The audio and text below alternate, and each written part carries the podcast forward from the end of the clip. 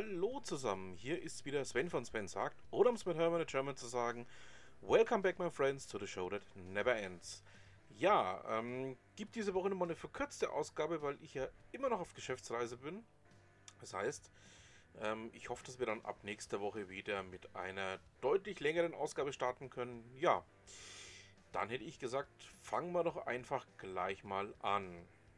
Dietmar Neuerer berichtet im Handelsblatt darüber, dass unter anderem der Handelsverband Deutschland ähm, ja in Bezug auf das DSGVO schwere Wettbewerbsnachteile befürchtet. Ähm, zeigt einfach auch auf, dass dieses Thema nicht wirklich angekommen ist. Ähm, zum einen in der Wirtschaft, zum anderen auch in der Politik. Ähm, man hätte hier ein vernünftiges Datenschutzgesetz erschaffen können, aber was man hier wirklich erschaffen hat, ist einfach auch ein Monster. Und zwar ein bürokratisches Monster, das ja, sich einfach so nicht beherrschen lässt. Ich habe es ja schon mehrfach gesagt, ähm, dass ich meiner Meinung nach ähm, hier, ja, wie will ich es ausdrücken, man hat einfach Frankenstein erschaffen, ohne darüber nachzudenken, was man da eigentlich tut. Und ja, ähm, das wird, ich sage jetzt mal, einigen Unternehmen in der EU noch ganz schwer schaden. Also das ist eine Sache, die einfach ähm, blindlings von Leuten geschaffen wurde, die von dem Themen, die sie ähm, hier bearbeiten wollen, keinerlei Ahnung haben. Ja, was haben wir denn sonst noch?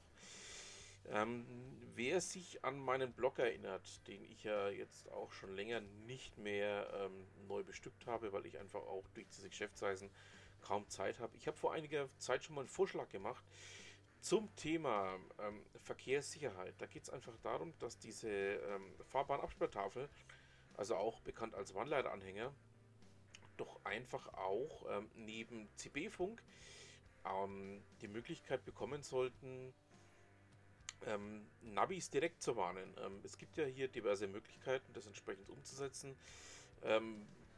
Und da wäre eben aus meiner persönlichen Sicht einfach auch sinnvoll, diese Fahrbahnabsperrtafeln mit einer Funktion zu versehen, die ähnlich wie diese ähm, Warnmeldungen, die dann über den CB-Funk kommen, auch die Navis entsprechend vorinformieren.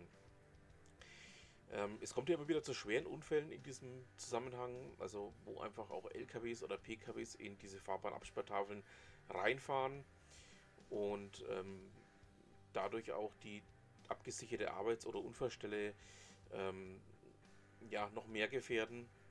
Und aus dem Grund ähm, halte ich das Thema für sehr interessant. Ähm, stammt übrigens ähm, in dem Fall aus heise.de und ähm, das Ganze wird ein Thema, was Conti und Vodafone eben jetzt ähm, ja, dann doch mal angehen wollen. Ähm, ja, sind wir mal gespannt. Ich werde dieses Thema weiter verfolgen weil einfach auch ich ähm, ein gewisses Interesse an dem Thema habe.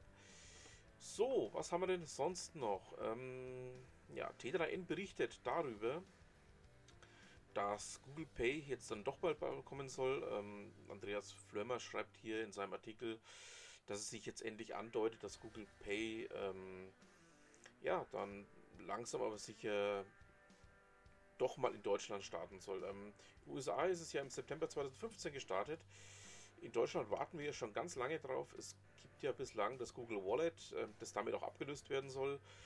Und ähm, sind wir mal gespannt, wann es jetzt tatsächlich soweit ist. Ich habe es ja auch schon mehrfach hier in meinem kleinen Podcast berichtet, dass das Thema ansteht, dass es irgendwann demnächst kommen soll, aber so genaue Datis konnte ich bislang auch noch nicht nennen, weil ähm, ja, das Ganze bislang immer noch in der Schwebe steht. Also jetzt warten wir mal einfach das Datum ab und dann schauen wir mal, ab wann es denn tatsächlich losgeht. So, wie ihr wisst, ähm, wird es heute wieder eine kurze Ausgabe. Das heißt, wir kommen gleich zu Ute Mündlein und zum Thema Jeinsager. Ähm, sie hatte in letzter Zeit ähm, ja auch den einen oder anderen Jeinsager zu tun und ähm, möchte euch in diesem Beitrag einfach mal darüber berichten, warum es dann doch vielleicht mal sinnvoller ist, statt ähm, Jein zu sagen, einfach mal Ja oder auch ganz klar Nein zu sagen. So, dann haben wir es auch schon wieder für diese Woche. Ich bedanke mich fürs Zuhören, wünsche noch ein schönes Restwochenende und was immer Sie machen, Machen Sie es gut.